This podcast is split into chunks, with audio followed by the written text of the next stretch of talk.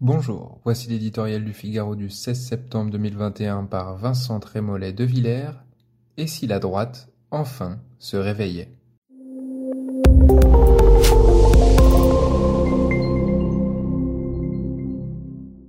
Primaire, congrès, tirage au sort, courte paille, pile ou face, Shifumi, faites comme vous voulez, mais de grâce, décidez-vous et sans tarder.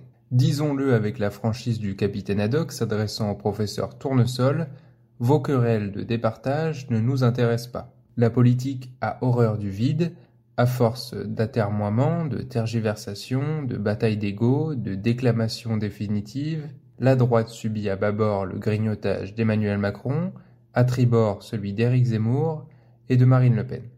Le président de la République chausse ses bottes de sept lieues et ouvre, deux promesses en rallonge budgétaire, un crédit illimité, la patronne du Rassemblement national dévoile slogan, affiche mesure, Éric Zemmour entre par effraction dans la partie, Anne Hidalgo tourne le dos à Paris, les écologistes s'apprêtent à voter, la campagne prend son rythme et s'accommode de l'absence d'un de ses principaux acteurs.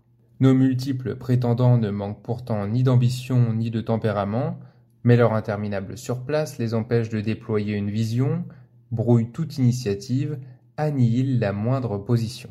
Il y a cinq ans, le Parti socialiste a montré qu'une force politique d'alternance pouvait, à force de division, de paresse, de prudence, d'hésitation, être renvoyée aux marges. LR n'a plus le choix. Cette campagne doit être celle du sursaut, la victoire est encore à portée de vote. Sinon, ce qu'il reste de ce parti sera dépecé sans pitié. Si tragique? Le risque est qu'il emporte dans sa chute le projet libéral conservateur pourtant largement partagé par l'opinion. Sans cette force structurée, ferme et sereine, la conversation civique se réduira inévitablement à l'affrontement stérile et hystérisé entre deux blocs caricaturés en cercle de la raison contre-révolte populiste.